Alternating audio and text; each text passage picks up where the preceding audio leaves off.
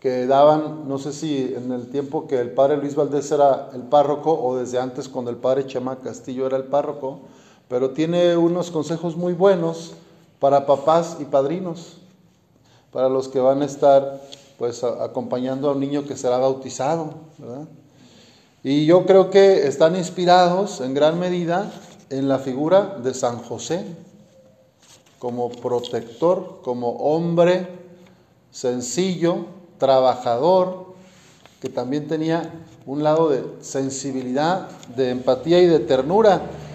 Ustedes saben que nuestra sociedad mexicana es una de las más violentas. El continente latinoamericano es el más católico del mundo, América Latina. Somos en promedio el 80%, nos decimos católicos cristianos, pero somos el, el área geográfica del mundo donde hay más muertes por cada 100 mil habitantes. Entonces como que eso pareciera que ser católico tiene que ver con más violencia. ¿Ustedes creen que eso es correcto?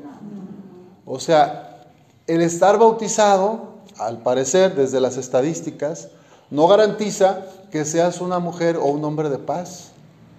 Bautizamos a los niños, pero ¿qué pasa en el camino? Que cuando crecen algunos se tornan delincuentes, golpeadores, violentos. ¿Qué nos pasa? Bueno, vamos a pedirle a San José que nos ilumine, que nos ayude a ver qué es lo que hay en la familia, qué es lo que hay en nuestra manera de relacionarnos entre hombres y mujeres, que genera que cuando crecen ciertos niños que eran un pan de Dios, eran tiernos, eran cariñosos, se vuelven a veces violentos se vuelven a veces impositivos, autoritarios. Ustedes se imaginan a San José regañando a la Virgen María o diciéndole, a ver, no, tú esto no, quítate para allá, tú no sabes. Imagínense a nuestra madre. Uy, así le iría, ¿verdad?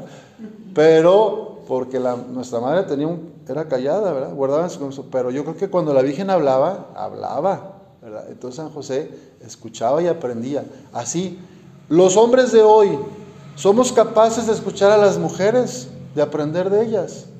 Tenemos paciencia los hombres. Bueno, estamos en el mes de las mujeres, ¿verdad? Decimos que el mes de marzo, mes de las mujeres. Y luego hacemos muchas marchas y, manifestaciones y reflexiones. Y aquí hubo un en vivo donde varias mujeres compartieron su caminar en los procesos de la parroquia. Qué bueno, ¿verdad? Pero esto tendría que ser todo el año. Todo el año es Día de la Mujer y Día del Hombre, ¿va? No, no hay nadie por encima de nadie. Y aquí, en estos consejos que les quiero compartir, vamos a, a ver, ¿verdad?, cómo nos invita el Evangelio a relacionarnos, cómo nos invita nuestro Señor Jesús. Bueno, San Judas Tadeo llegó a ser santo gracias a que conoció y se hizo amigo de Jesucristo. Y así como a Jesús le cambió la vida, también ahora nos puede cambiar la vida a nosotros si nos relacionamos más cerca, si nos acercamos al corazón de Jesús. Dice aquí para los padrinos, bautizar a un hijo es dejar entrar a Dios en su casa. Él permanecerá con ustedes si se expresan más seguido el amor, con abrazos, regalitos, ayudas prácticas, tiempo para una comunicación sincera, etcétera. ¿Cómo viven las parejas hoy, las parejas jóvenes recién casadas? Se dan, se dan el tiempo de conversar, ¿verdad? A veces andamos Bueno, darse ese tiempo de calidad, esos detalles, esas ayudas, es lo que hace que sean un buen ejemplo para sus hijos. Si Jesús nuestro Señor es quien es y fue capaz de darse hasta la última gota, entregarse por nosotros, es por los padres que tuvo, en gran medida, por ese amor de sacrificio que tuvo José, por ese amor de sacrificio que tuvo Nuestra Señora. ellos eran capaces de renunciar a sus privilegios para dar lo mejor a su hijo, ¿verdad? Y Jesús eso vio, se formó desde los corazones de José y de la Virgen María. Lo que más ayuda a llevarse bien con los demás son las actitudes de ayudar y servir. Esto se logra con humildad y participando de las actividades de la iglesia, la misa, la comunión, la confesión, la escucha del Evangelio, la oración personal y la práctica de ayudar al prójimo. En cuaresma nos proponen esas tres prácticas, ¿verdad? Oración, ayuno y solidaridad, limosna, ofrenda. El ayuno y la oración no son para que yo me sienta más que los demás. No son para que diga, yo sí cumplo el ayuno, yo nunca como carne el viernes. O yo ya no estoy tomando coca todas estas 40 días. O yo rezo todos los días la coronilla de la misericordia. Soy una santa, soy un santo ya. Eso no es lo que quiere Jesús. No, la oración nos ayuda y el ayuno para servir, para disponernos a servir a la comunidad. Entonces, de nada me sirve cumplir el ayuno perfectamente y orar todos los días si no hago nada por los otros del barrio, de mi familia, de la colonia. Y eso hacía José, calladito, siempre calladito. En la, nunca se ven palabras en los cuatro evangelios, en ningún evangelio habla José, solo habla de verbos, acciones se levantó, lo tomó, caminó, la llevó, la trajo, la protegió a la, Sagrada Familia. O sea, él andaba trabajando como una hormiguita todos los días, proveyendo lo necesario para que no le faltara nada a Jesús y a nuestra madre. Y luego, ¿qué es lo que destruye la familia? Pues es la actitud de exigir y de ser servido y creerse superior o mejor que los demás. Esto se llama soberbia. ¿Se fijan que el machismo tiene mucho de estos rasgos de soberbia?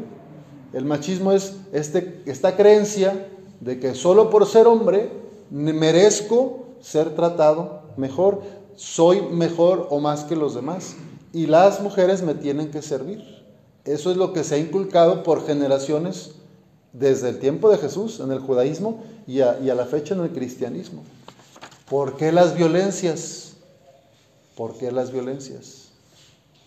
Pues porque de repente una mujer dice, oye, yo no estoy dispuesta a ser tu esclava. Y entonces el hombre, como el papá vio que cuando la mamá se le pone así, pues se pone ya a los gritos, a los insultos o, o vuelan los platos. Pero ese no es el sueño de Dios. La cosa es dialogar, platicar y que los dos hagan su parte, ¿verdad? Mejorándose, complementándose. Bueno, José y la Virgen María nos enseñan ¿Cómo podemos vivir en la fe, en esa fe del Padre Abraham? La buena noticia es que todas las familias, por disfuncionales que sean, que sea la mía es disfuncional, tienen la posibilidad de ser sanadas por la gracia de Dios. Y todas las personas, por más tercos que somos a veces, podemos, si nos acercamos al corazón de Jesús, ser transformados. Porque es por fe, no es por nuestras obras. Eso decía la lectura. No es por la ley, no es por cumplimientos, es porque la fe gratuita que Dios nos concede nos salva, nos sana, nos libera. Pidámosle a nuestro Padre del Cielo, por intercesión de San José, que nos ofrezca esa humildad, que nos cambie el corazón para ser hombres y mujeres que se saben hermanos y que se acompañan, que puedan consolidar sus familias desde la ternura, desde el cariño, desde la protección, el amor y el servicio.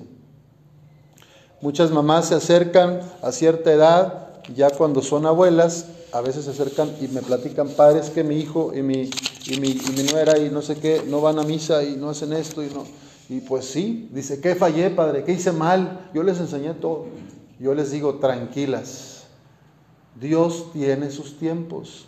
Tú hiciste lo mejor que pudiste en adelante, con fe, sigue orando por ellos y Dios a su momento les llamará, los, las convocará o los convocará a retomar su lugar en la asamblea cristiana. No podemos volver al pasado. Lo que hicimos ya lo hicimos como se pudo. No tiene caso estarme, ¿verdad?, reprochando cosas que ya pasaron. Para eso la confesión. Si mi hijo da pasos en falso, si mi hija se anda por allá usted póngase a rezar. Pídale a San José, pídale a la Virgen María y, ellos van a hacer los cambios. Yo tengo esta experiencia y esta idea de que cuando una persona de la misma familia insiste con, todo el tiempo de conviértete, ven a misa, eres un pecado, eso en vez de ayudar, ¿qué hace? Más se aparta la persona. Entonces, como San José, mira, calladitos, actuando, dando testimonio, como varias personas que veo aquí, eso arrastra mucho más que andarles reprochando. Yo te enseñé a a misa, ¿por qué no bautizas a tu hijo? ¿Por qué no te casas por la iglesia? Eso no les va a ayudar. Serán otras personas otras personas desde afuera, ángeles en el camino, que les hacen recapacitar y decir, quiero ser, acercarme a Jesús, acercarme a los sacramentos. ¿Le suena esto o no le suena? Porque cuando uno está ahí eh, atrás, el hermano mayor o la tía o la comadre o la abuela, uy, no, peor. Bueno, pidámosle al Señor que cada quien, más que hablar y querer convertir a los demás, sea nuestra propia vida la que arrastre, que sea nuestro testimonio de entrega, como el de José, el de la Virgen, el que invite a otros a conocer y acercarse a Jesús. Que así sea.